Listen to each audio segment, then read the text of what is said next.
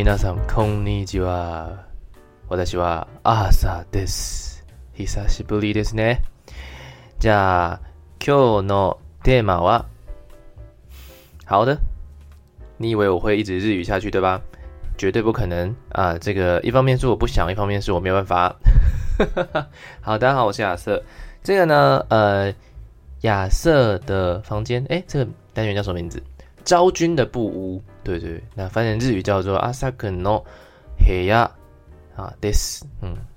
大概是这个意思。好，这个单元呢，其实是我本来在。呃，出国之前就已经想好的一个企划。那当然嘛，大家都会想要在国外的时候用各种方式记录下自己的生活。那有人会拍 Vlog，那大部分人呢会去拍 IG 限动。那我的话呢，想说就放一个广播节目，网络广播节目 Podcast，Podcast。来记录一下我生活。我本来想说，哎，差不多就两三天可以更新一次吧。反正事情那么多，确实那个资讯量也是有办法两天、三天更新一次。但是我的身体 不允许我这么做。其实也不是说怎样，就是身体很好啦，但呃，体力的部分哈，我觉得体力真的蛮有差的。在呃，魁为。差不多有五六年左右的时间，然后再回到学生身份。其实我觉得大学生活也不太算学生身份，因为我觉得我大学都没有在认真念书，所以真正要回归应该是回归在十八岁那个时候，十八岁以前，然后从我高中的时候，那个时候其实我才觉得我比较像学生，因为学生要做的事情就是念书嘛。但念书其实呃是一件需要一直动脑的事情。它不会影响到你的心理状态，嗯、呃，如果会的话，那个是另外一题。但是我的意思是说，那个时候你不太需要担心其他的事情，你只要担心你会不会呃答对或答错某些考试，然后有些东西记不记得起来。其实你每天要担心的就是这些，但是会影响到的是你的身体，因为你的身体会累嘛。每天都会念书念书，如果你是呃很认真念书的学生的话，其实你每一天上课。从早到晚嘛，然后回去，其实你已经累到不行了。那我印象非常深刻是，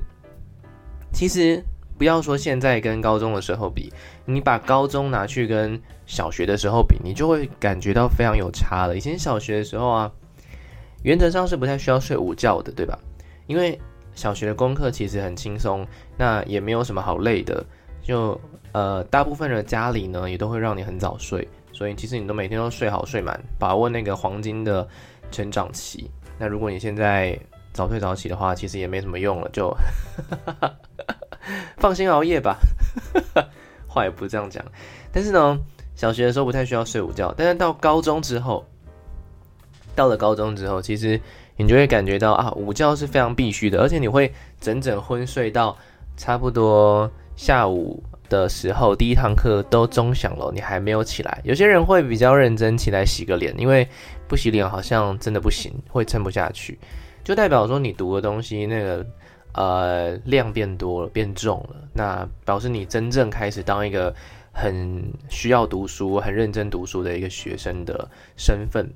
所以呢，你才会感觉到疲惫嘛。好，讲了这么多，其实我觉得呃现在呢，在跟高中的时候比，我觉得体力也是有。差距，而且这差距可能还蛮大的。如果你没有好好的维持运动，因为以前其实会有体育课嘛，那体育课存在，除了说让大家玩耍之外、放松之外呢，其实还有很大一个部分是维持你基本的运动能力，因为还是会有体适能测验呐。但大学之后就没有了嘛，那大学之后没有啊，上班之后更不可能有。如果你不是那种很自律的人的话，其实你的体力会大不如前，就跟我现在一样哈。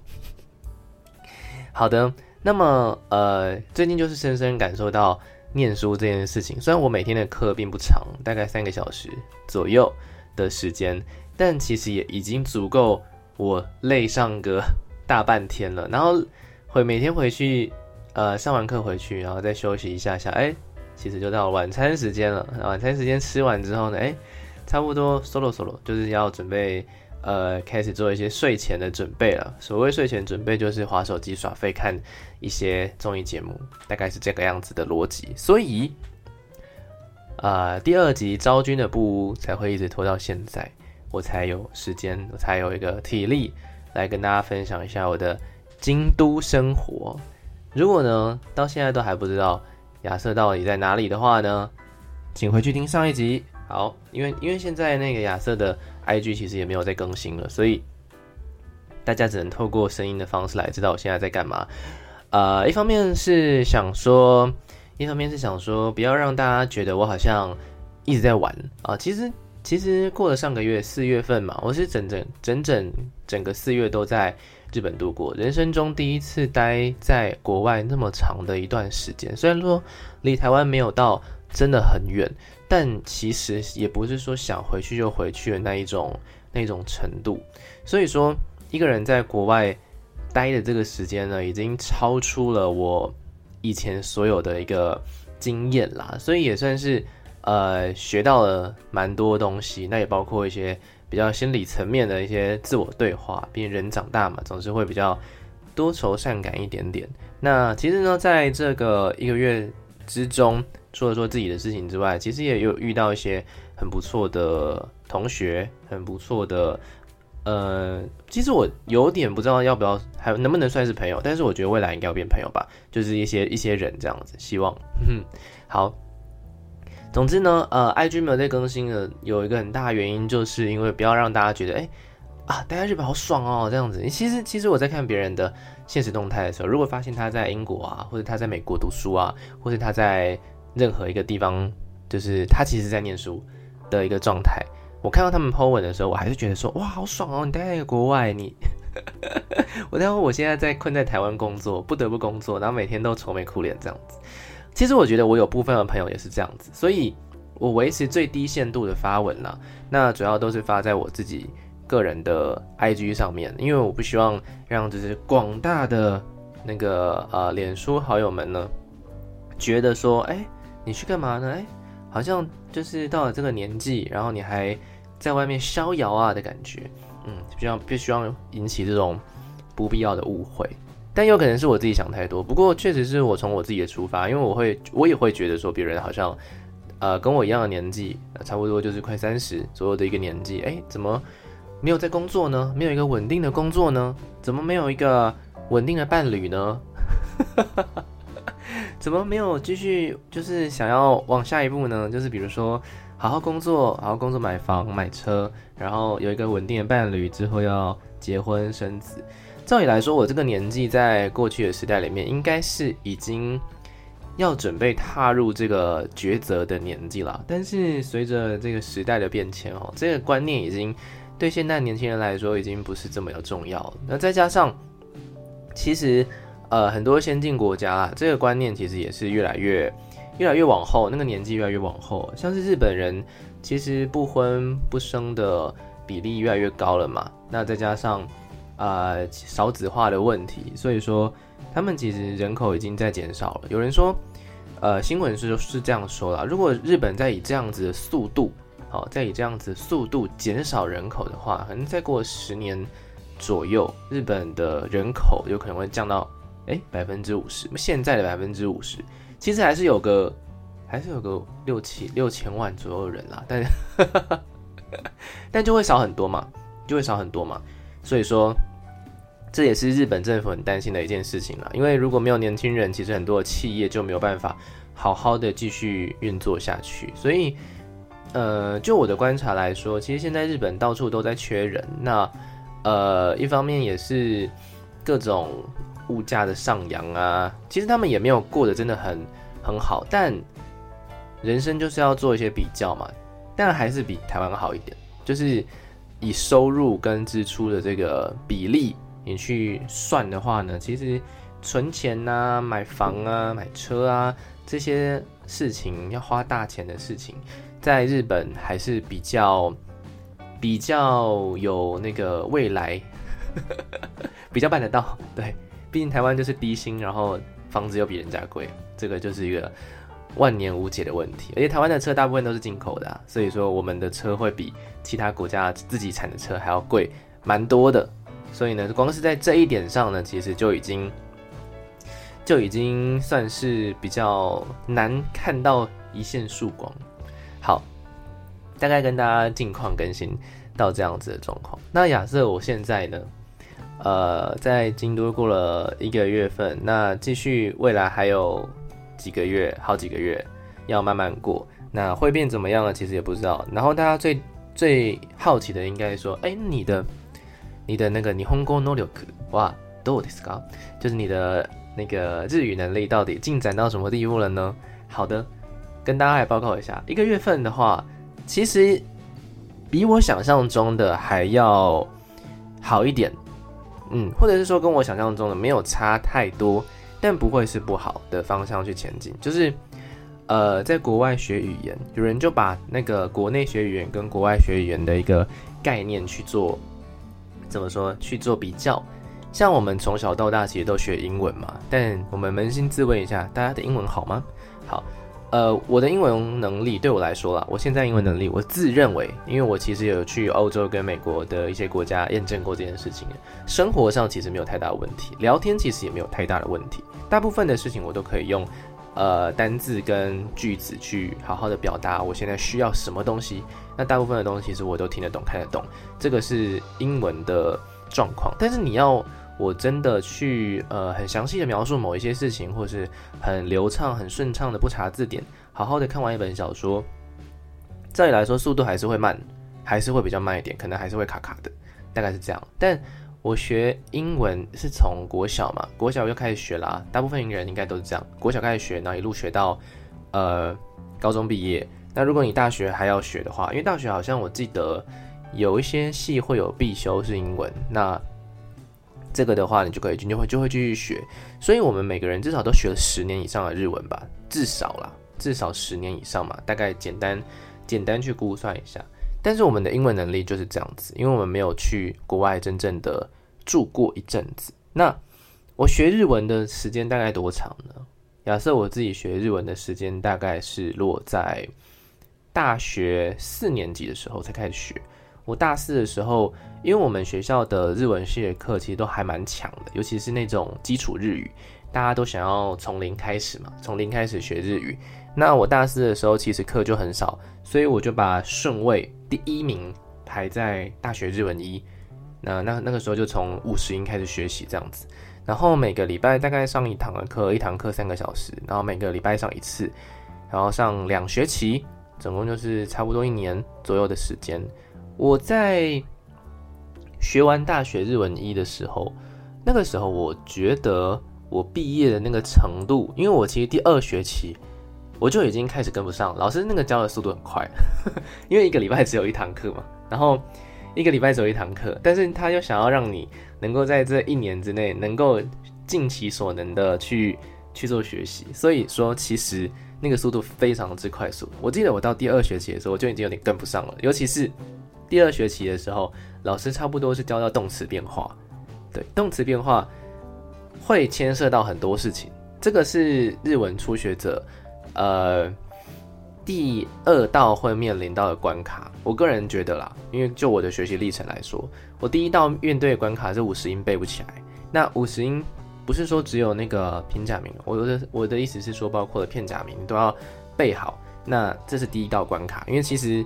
很难嘛，因为 b p m f 就是一套系统，但是日文的 a u i o 却是有两个。就是几乎很多字都长得不太一样的字，但他们读音是一样的，他们只是用法在不同的时候会用会使用。他们有这两套，呃，平假名跟片假名啊。其实我也不知道为什么，但是其实我觉得在日本，就算没有片假名，其实也可以过得不错。只是他们就是有些东西是用片假名来写，然后呃，其实念法跟平假名写出来的念法是一模一样的，但反正。文化就是这样子，就像我们台湾也是有各种不同的这个 地方的用法，这样。好，这个是第一关嘛。那刚刚讲到，呃，差不多在大四下学期，就是我在大学最后一学期的时候，老师那时候刚好教的是动词变化。那动词变化其实也会卡蛮久的，因为动词变化就牵涉到呃过去式啊、现在进行式啊，跟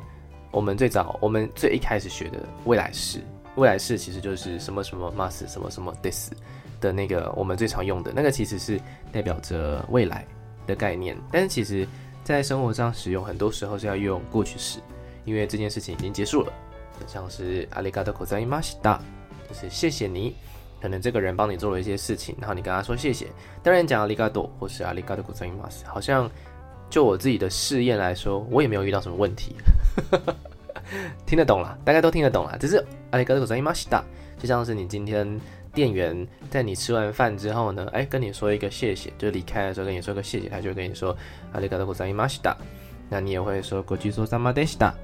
对，你就不会说ごちそうさまです，也不会说ありがとうございます，因为呃如果没有でした这个过去式的用法的话，就会有一点往未来的感觉。好，所以说其实动词变化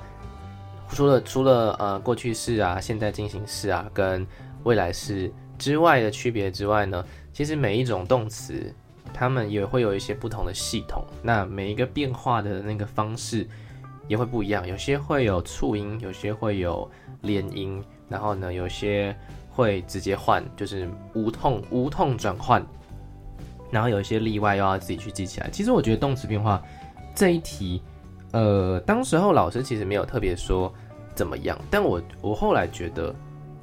动词变化这个东西不用特别去记，哦、嗯，我后来自己觉得啦，因为我后面我后面所有的日语，通通都是。我个人自己去念的，就我自己买书来看了，然后上网查资料啊什么的，不会就查资料，啊然后把那个模拟试题做一做啊，然后 N 三 N 二就这样子考过，嗯，好。但是呢，我觉得动词变化这种东西，它就是你多看多看啊，你看久了看久了啊，哦，原来是这样子哦，大概是这样子变哦。然后有时候稍微想不起来几个变法，你就脑海中稍微的猜一下猜一下。其实你有那个。感觉之后，你猜对的几率就会蛮高的。这是我目前的这个动词变化的记法。我其实没有特别去记什么五段动词啊，什么像上下段动词啊，什么什么什么动词。其实我到现在我还是不知道那些东西。我大概知道他们在说什么，但我你要我去解释这个动词是哪一种动词，我可能只有办法跟你解释说这个是行动形容动词，就是我我唯一分得出来就只有形容动词，其他的。他们确切的名字叫什么？其实我没有真的很清楚。但是 anyway，他之所以会有这一套学习的系统，就是为了让你能够更方便的去有一套比较合逻辑的变化去记，但还是会有一些例外。不过它应该可以承载百分之九十左右的变化。所以，呃，文法文法书上面是这样教，但是你也许可以用你自己的方式去去学。好，那。呃，讲到大学开始学日语嘛，大概是从大四左右的时间，其实算是学的还蛮晚的啦。但是因为 N 四、N 三这两个阶段，我觉得题目都很简单。呃，以我当年就玩几乎日语初学者的情况之下，我都觉得很简单咯。所以相信，呃，在场的各位，在聆听的各位，你们应该也可以去考一下，搞不好就过喽。对，搞不好就过了。为什么？为什么会过？因为你会看得，你会看得懂，你看得懂的地方就是它有好多的中文，好多的汉字，所以你其实哎，就是阅读测验呐，蒙一蒙，搞不好也会蒙对，嗯，大概是这样感觉。好，那 N 四、N 三考完之后，其实我中间有一段蛮长的过渡期，因为我就直接就去考 N 二嘛，我就想说啊，考看有多难哇，然后发现 N 二跟 N 三之间有一个巨大的鸿沟，巨大的鸿沟。我个人是这样子觉得啦，然后我就发现哇，原来这么难哦，因为后面其实就没有老师在教我一些就是在进进一阶段的东西，所以很多东西是自己摸自己摸，然后单字背一背，文法背一背，但是唯一没有办法练的就是听力，所以我听力一直都蛮差的，在呃 N 二的考试里面其实也会有听力嘛。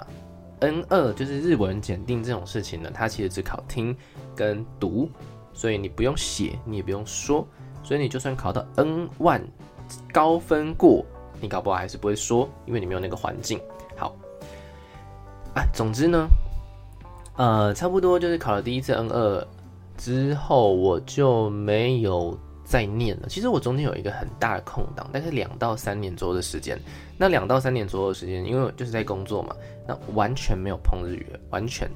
所以等于是说我大学念完一年之后，然后在毕业之后再念一年，自己自己去，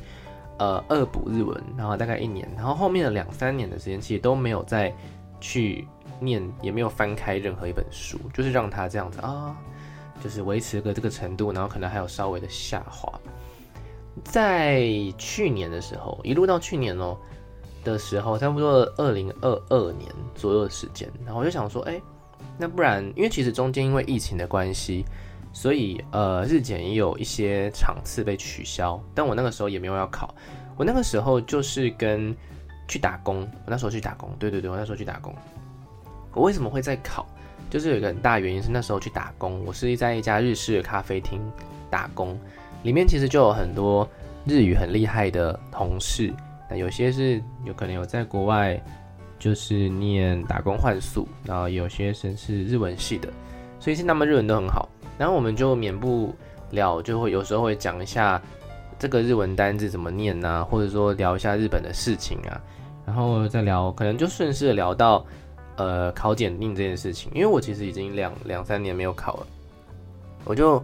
问问他们说，哎。所以你们应该都是 N one 吼，这样子，然后就问一下，然后有一个是最近刚考过 N2，我就觉得哦，那是不是应该来再考一下呢？就是应该要来重拾一下我的这个日语呢？然后哎，我就花了大概嗯断断续续，断断续续，大概花了半年左右的时间，我就去报了 N two 嘛，然后再考一下考一下试这样子，然后就哦，去年就。不知道为什么就就通过了，虽然分数没有很高，但也没有到说什么什么只多个一两分。我大概就是比呃怎么说比他的及格在多对个应该有个七八题吧。哎，其实没有很多了，说出来好像其实也还好。反正就是一个呃凑合凑合的分数，对，就是不高。但也没有到真的很低，这个中间的程度这样子。好，这大概就是我考考这个日文检定的一个过程，很奇妙啦。我个人是觉得蛮奇妙的一件事情。但是为什么要讲这么多关于日文学习的过程呢？其实就是要带到说上个月份，上个月份待了一整个月的京都嘛，一整个月的日本，其实你到处都需要使用日语，像是我可能就解锁了，嗯，我现在已经听得懂店员在讲什么了。我以前呢，在日本观光的时候，其实那个时候已经在上大学日文了嘛，所以其实我会一些很简单的，像是从这里到那里要多花多少钱呐什么的，或者说有这个东西吗？这种最基本的跟店员的互动。但是每次店员在跟我讲话的时候，我就说哦，あの，私は日本人じゃないです。这句话的意思就是我不是日本人。因为台湾人跟日本人真的是有时候分不出来，我们长得其实有点像，对。然后如果再加上有些人又习惯戴口罩的话，其实根本分不出来。所以 照理来说，他们第一个下意识就会用他们基本的速度来跟你讲话。然后，呃，那个时候完全听不懂那个店员在讲什么，一个字都听不懂。我只知道，我只知道就是要付钱多少钱这样子的一个基本日语。那过了上个月份之后，哎、很顺利的，竟然就克服了这件事情，就慢慢听习惯了，就会有一些基本的话哦，发现说哦，原来这些东西、这些服务是藏在这些话里面，像是你要不要袋子啊，像是你有没有带几点卡，那像是呃，有一些字，其实字是我们是会的，但它变成了敬语，所以变成好像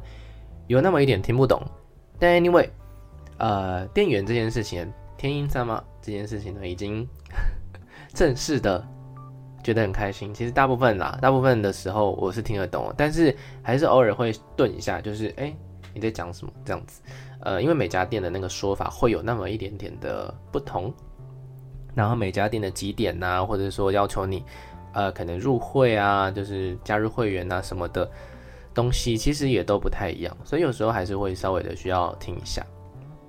好，除此之外呢，上个月份还解锁了一件事情，就是我本来以为我都不会跟日本人讲到电话，所以我最早最早我办的电话卡其实是没有通话功能的。但我后来发现，其实有很多事情都需要用电话，虽然不一定要花你的钱，虽然可能不一定你会跟真人讲的话，你有可能就打进去，然后是语音呢，这样子。好，还是需要有一张可以通话的电话卡。那我后来就把我的方案就转成可以通话的方式。那这个部分也经历过了一些阵痛，因为我要上网去看说，哎，究竟要怎么把我现在的这一张电话卡变成另外一张功能的电话卡，然后那边看很久看很久，然后去交叉比对了一下方案，以及看那个呃我那时候的急迫程度，因为那时候其实我是要订演唱会的票，结果呃我本来看了这一家，就是他只要简讯认证就好了，就很就很简单，然后我就可以顺利的买到票，哎，我也确实买到票了，但另外一家呢，我不知道，我本来以为每一家的那个认证方式都一样，结果另外一家竟然要语音认证，就是我要打电话给这个号码。然后那个号码呢，就会直接挂断，然后我就可以认证，至少认证说这个电话号码是有用的。但是你就是要有通话功能，即便他不花你半毛钱，但你就是要有通话功能，你才可以打电话嘛。所以，哦，这件事情我就还搞了蛮久的，但后来还算是顺利，就买到票了。所以说这一切算是有惊无险。那之后的话呢，为什么会有跟这个呃？日本人讲到电话的机会，其中一个是，其中一个是我那个时候去找了简单的找了一下打工，其实我也没有一定要打工，但就是我就保持着一个、哦，看到几家不错的，然后就问问看问问看，哎，日本人其实不会像台湾的老板一样，就是没有鸟你，就算他们今天要拒绝你，他们还是会打电话给你，然后告诉你就是拒绝的理由。那我第一家。打电话给我，然后拒绝的理由是我没有办法开他们指定的银行账户。好，那我为什么有办法理解这一段呢？就是我好险，我有学了银行账户 这个单字要怎么用，然后我就跟他讲了一下，哎，我的银行账户是什么什么什么，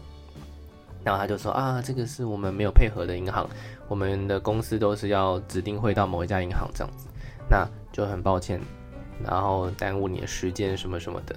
Anyway，反正大概就是这样子的一个说法。那顺便也学会了日本人要怎么挂电话，好像是会由呃打电话过去的人来挂电话。呃，如果没有理解错误的话，然后呢，最后他会跟你说“失礼いたします”这样子。然后我们接电话的人呢，就等他，然后他就会把它挂断。这算是一个日本的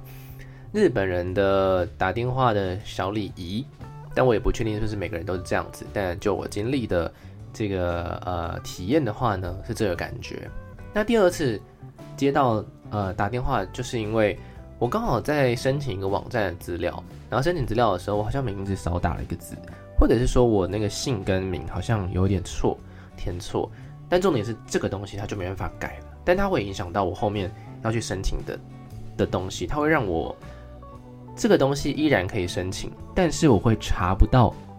这个资料，因为它的名字跟我要申请的这个东西的名字呢是不一样的，所以说我会查不到这个资料的一些详细内容，所以我就得去做一些更改嘛。但我其实一开始不知道是这个原因，我就说，哎，为什么我进不去啊？然后打电话给客服，然后客服小姐呢也是非常有耐心，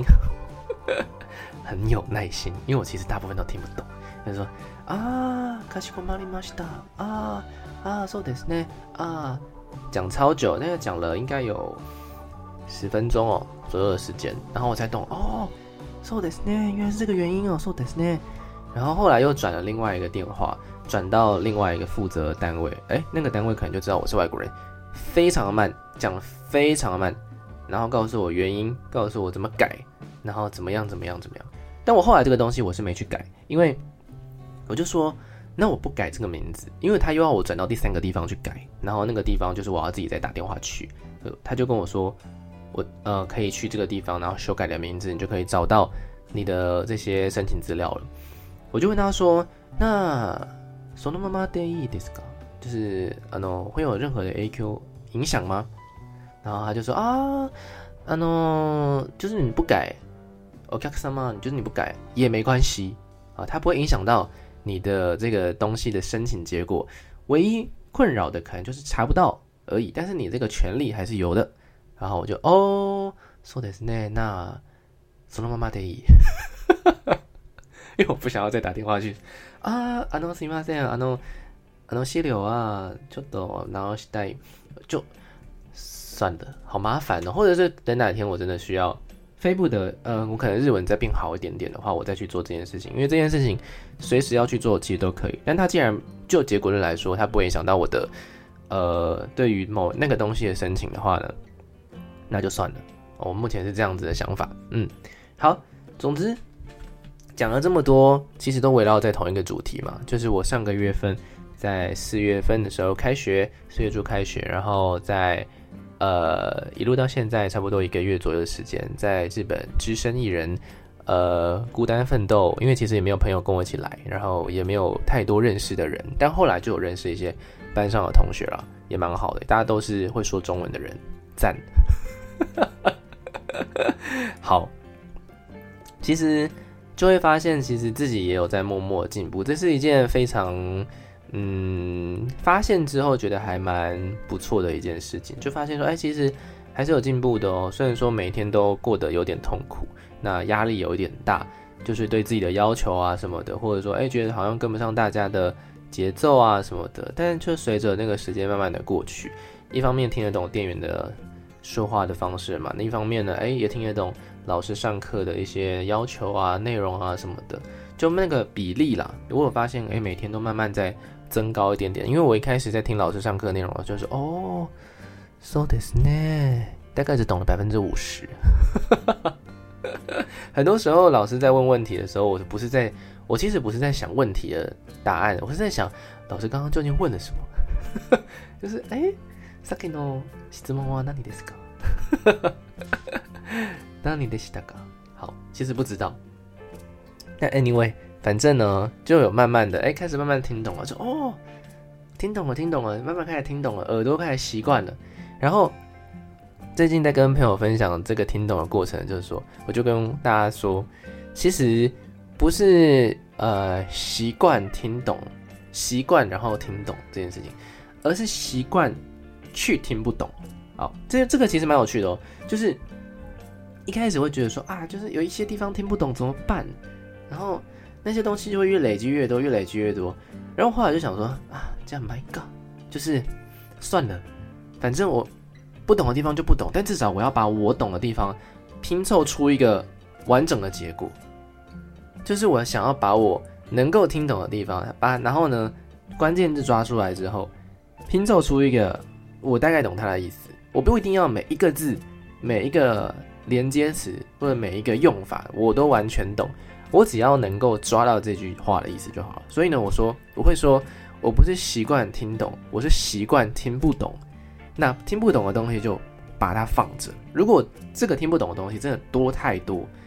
再去想办法，再去想办法问人呐、啊，或者是再去想办法请对方再说一次。もう一度よろしいでしょう，这样子，よろしいでしょうか，这样子。好，大概是。 这个过程，哎，其实我今天本来想要讲的主题呢是另外一个主题，但既然如此的话呢，哎，我们就下次来分享这个主题。今天呢，主要来跟大家分享一下我的这个日语学习历程，以及上个月份，呃，在日本待了一个月之后，大概自己一些日文能力的提升左右，大概是这样子的一个话题。好，下次有机会的话，想要来跟大家分享。另外一个我觉得也蛮有趣的主题，而且应该是大家也会蛮有兴趣的。但希望大家今天听完也会觉得蛮有兴趣的。然后同时呢，也是想要传达一个讯息啦，就是虽然我说我人在日本是在一个非常大家都很喜欢来观光的地方，但我个人的话呢，目前观光的比例跟上课的比例以及睡觉的休息的比例呢，其实观光大概只占占了百分之十二十左右的。比例而已，其他大部分的时间其实我都是在生活，在国外练习生活，然后学日文，然后好好的休息。因为其实我也蛮怕自己，如果一个没有休息太过操劳的话，身体啊、心理啊，其实都有可能会有生病的状况。但好险，目前是一切都好这样子。好的，毕竟我在外面生活的经验也已经非常非常的丰富了啦。那就期待下个月份的时候呢，来继续跟大家分享一下，我慢慢了解这个日本文化，以及日本文化有哪一些很有趣的地方、小细节，可以来跟大家做分享。最近呢，遇到最大的问题就是，其实我虽然说我住在京都，那大家应该都知道，关西跟关东之间就是有些差别。那关西就所谓的関西弁啊，就是关西腔。我其实一直都没有遇到关西腔很浓重的人。那我们学校老师不会嘛，因为他要教标准日本语。那大部分的店员其实也不会，因为他们都是年轻人。年轻人现在其实不太会有关西腔，大部分关系腔都会出现在年纪比较大的人，差不多落在四五十岁以上的这个年纪才会出现比较浓重的关系腔。然后我在录音的前一天，我搭计程车就不得不搭计程车，雨太大了。搭计程车，然后我就要跟计程车司机说我要去哪，这个还不成不构成问题，重点就是后面，因为司机大哥开始跟我聊天，然后开始跟我确认一些就是路线的问题，然后我就哇、哦，司机大哥你讲的是日文吗？因为他的这个整个口音重到一个我，而且他又讲很快，口音重，然后又口音又重到一个不行，然后用语啊什么的，其实也都像像是他们鱼尾的那个。呃，收法都会不太一样，我就哦哦，我一直在笑，我就我就当着他，然后司机就说啊，就就是哦，大概我听不懂这样子，真的听不懂。希望我过了一阵子之后，我可以好好的呃习惯关西腔他们的一些用语啊、说法啊什么的，嗯，希望如此喽。好的，我是亚瑟，下次更新的时候再见，可能。不会那么快，所以呢，大家先把这一集听完。讲着讲着，其实也快四十分钟了。感谢大家的收听，我们下次见了，马达空多。